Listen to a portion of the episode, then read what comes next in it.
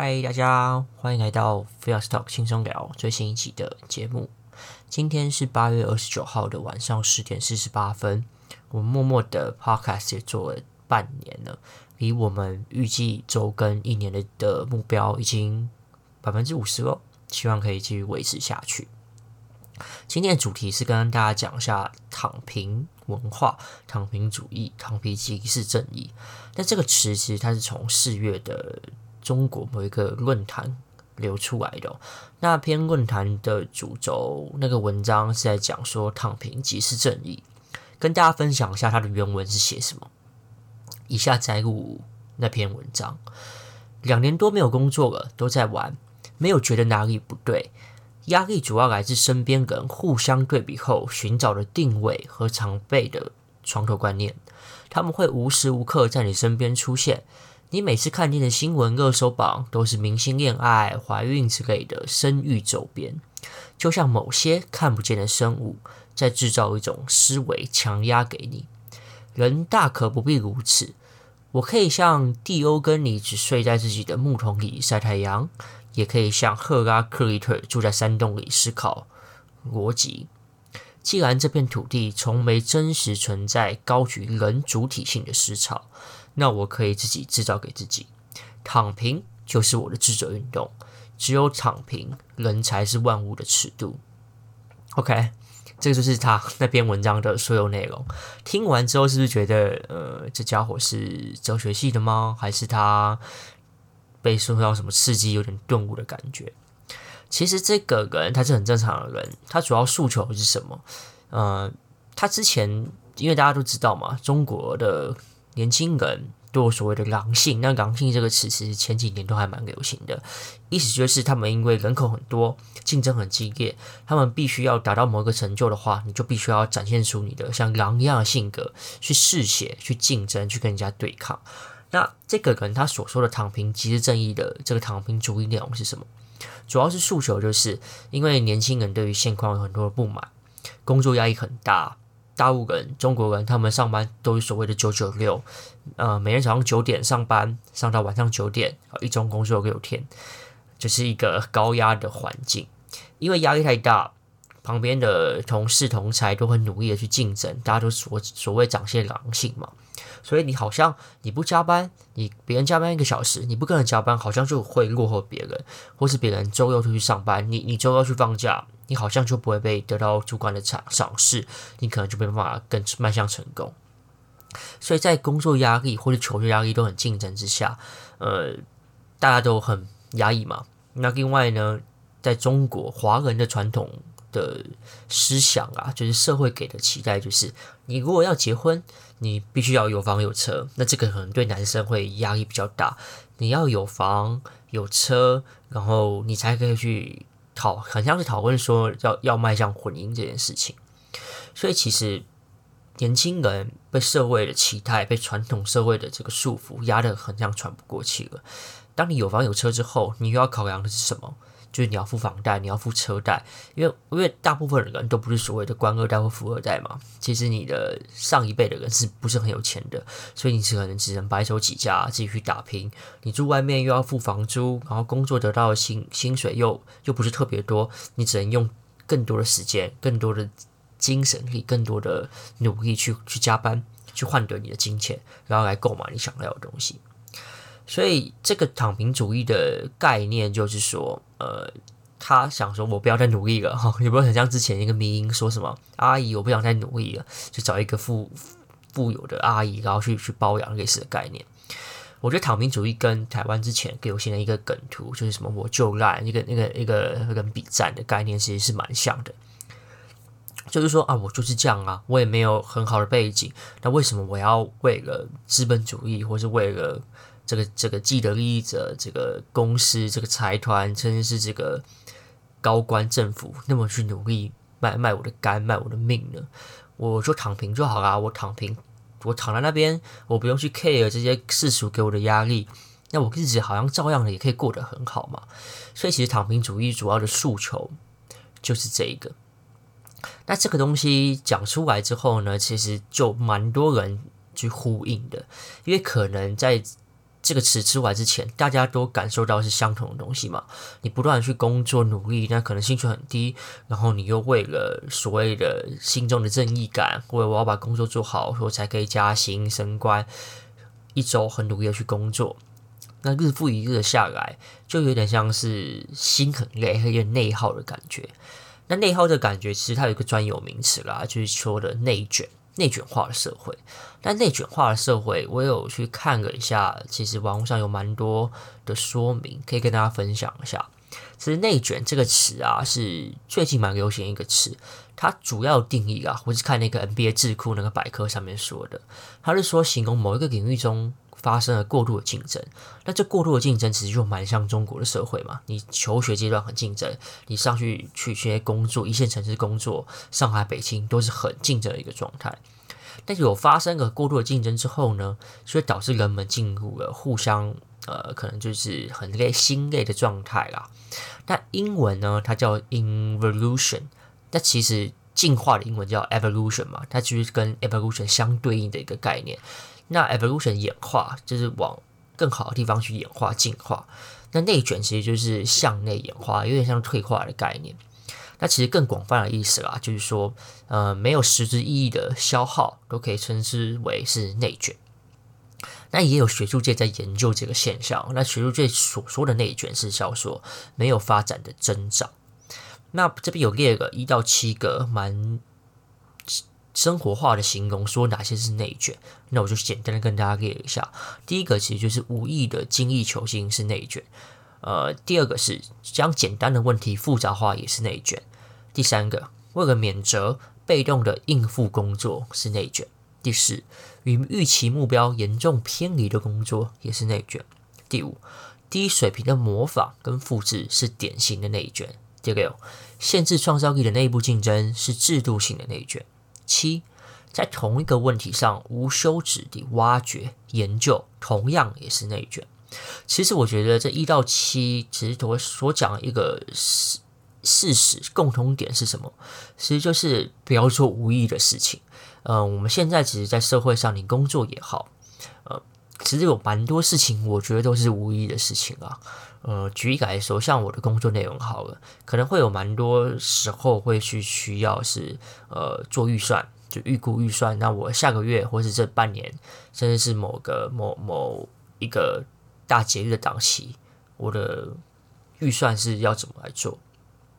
但其实啊，有些时候做这些事情，不管是交什么报表、做预算，其实都只是为了应付上级所需嘛。那其实我们真的我会 care 的就是说，做出来的东西到底有没有能够帮助我，或是帮助我的客户？如果有帮助的话，我觉得做才是有意义的。但如果没有，如果没有帮助，只是只是为了交差了事，我觉得这就是一个内卷了。因为你是自己去内耗，然后做是没有对于现况可以进步或者改善现况的事情，这就是内卷。所以简单来说啦，我自己觉得的内卷化就是一个无意的事情，像是举中国的例子来说好了，你无意的加班。那真的对效率有比较好吗？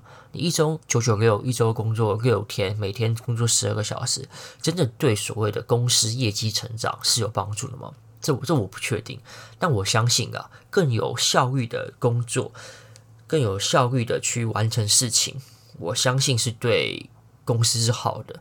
那长时间的工作是有效率的吗？这我给一个问号。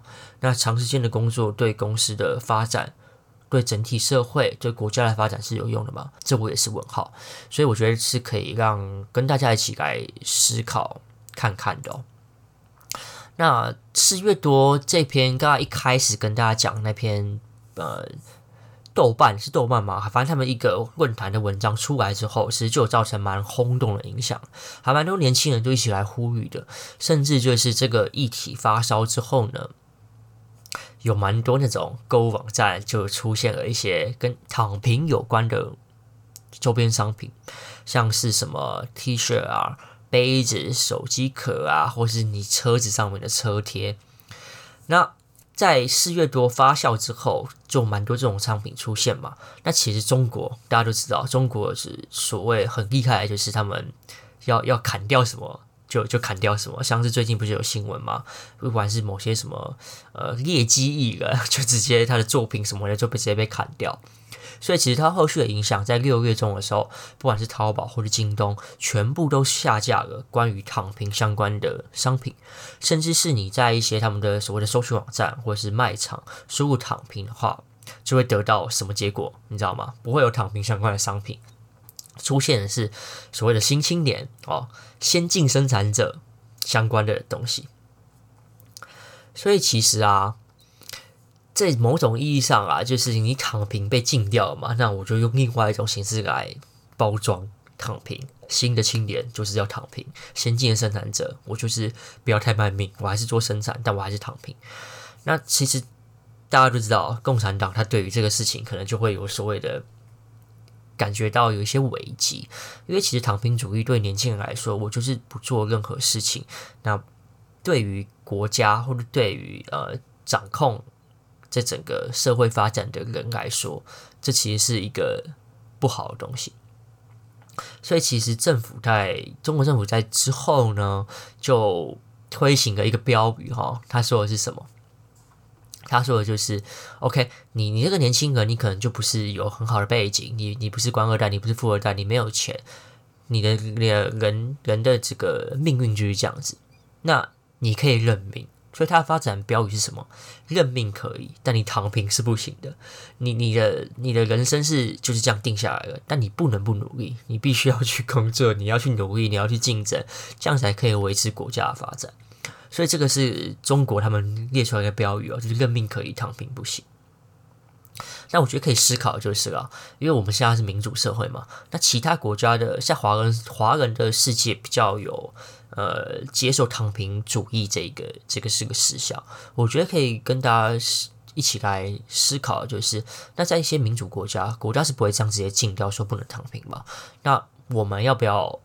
选择躺平，就是我我要不要发我要不要 follow 这个这个躺平就是正义的活动，我我也不要做事了，我就躺在家里，然后不需要去努力，因为努力实在是太太难了。台湾你要买个房子，你要不吃不喝好几十年、三十年，新闻都有报。那我为了为什么我要我要结婚？为什么我要生小孩？尤其是男生，为什么我一定要有房有车，我才可以有所谓的权利去呃结婚去交女朋友？之类的东西，我觉得是大家可以好好来思想、是来思考的啊。那你问我要不要选择躺平？我我自己的想法就是，你可以半半躺平，你知道，就是现在的确对年轻人来说，你要有很好的什么房子也好，或者车子也好，的确你要很努力的去工作，而且你要很工作很多年之后呢，你才有所谓的你可能可以买的一些头期款或者之类的。门槛的东西，因为现在环境跟可能二三十年前，就是大家可能国中上课的时候都会学到什么台湾前烟角木那个时代是完全不一样的。物价指数在升上升，但你薪水其实没有涨多少，所以其实我在当初听到躺平文化的时候，也会觉得，那我就也不要工作啊，或是我就我也是这样子，我就顾好我自己，我不工作，那我我不要不求，就是说，呃，我要很很高的物质享受，我我不需要去跟人家聚会，我就可能我自己去树林里面，去山上，我过的原始人的生活，我也可以躺平，我也不要去。受到这些社会给我的压力去竞争，我不需要那么的累。那其实后来想想啊，这个有点太极端了，你知道吗？因为其实，呃，你就完全不工作，我觉得像那篇文章所讲的啊，两年不工作，那对于我来讲，我觉得有有点太太夸张、太极端。所以我自己的想法就是，你可以偶尔躺平一下，偶尔躺在那边耍废一下，我觉得是无可厚非。然后还是必须要去努力啦，但我觉得努力不是为了钱，应该怎么说？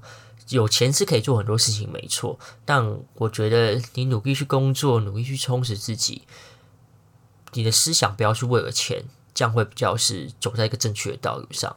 我觉得思想是要，你的思想是要变成是我要充实我自己，我是为了学习，让我自己变得更好为目的。而去工作，而去努力，而去竞争，而不是为了我就是赚这笔钱，那我要拿这笔钱去买我所要的东西。因为为什么会不建议这样来思考呢？其实就是因为如果你是为了你的欲望，为了你要买车，为了你要很好的房子，为了你要犒赏自己去吃好吃的东西而去工作的话，变的就是你是为了这些所谓的欲望而去努力嘛？那你想想，十年、二十年之后，你的欲望会会消减吗？我觉得不会消减，甚至你可能会。欲望越来越多，你可能只有买名牌包，或者你要做任何的事情。所以，其实如果你只是为了欲望来打工，那你就会沦落到这种呃，为了做，为了你的欲望，为了钱而去工作的一个循环当中。因为你，你不管你几年后，你可能还是有欲望，那你就是不断的在这个循环里面，你永远走不出来。所以我觉得想法会变成就是，呃，去工作，去努力，趁年轻的时候可能多加点班。那其实主轴不会是为了钱，而是为了让自己能变得更好。而在往后的日子里面，你有更多的管道，你充实自己，你学了一些呃额外的副业的知识，你有更多的管道可以赚得所谓的金钱。你有更多的知识，你可以去接触更多的面向，你可以掌握更多的这世界的游戏规则，或是你可以掌握更多可能有钱人他们在玩什么的东西。我觉得这才是正向的发展啊。然后我所说的半躺平主义，就是偶尔你可以就是稍微实质意义上的躺平耍废一下，让自己稍微恢复一下，放松一下。然后再继续去努力，所以我觉得是可以的，而不是我说的这边半躺平，就是真正的去这边身体上的躺平去休息，而不是实质上的我不去竞争，我不去努力了。我觉得这样才会对自己来说是最好的，对整个社会来说，maybe 也是最好的啊。但大家可能。也不会去管社会发展是怎么样嘛，因为那不是我们的事情。所以我觉得顾好自己，让自己能够多充实，多学一些东西，让未来的你可以去应对更多可能新的东西的出现，你是更有知识含量的。我觉得这就够了。那另外呢，欲望也是一个因素嘛。如果你的欲望不要那么的广泛，那你是不是就可以稍微不会被欲望所绑架，不会被金钱所绑架呢？所以我觉得就两条路，一个就是充实自己，一个就是减低你的欲望。那不要实质意义上的去追寻躺平主义，因为我自己是不认同躺平就是正义这个说法啦。你稍微还是要努力，你稍微还是要去竞争，还是要去符合这个世界的游戏规则嘛。但符合游戏世界的规则是为了自己，这这个这个是我觉得最重要的事情。好啦，今天的躺平主义的分享就到这边。如果大家有任何的想法，也可以跟我讨论。就先这样喽，我们下礼拜再见，拜拜。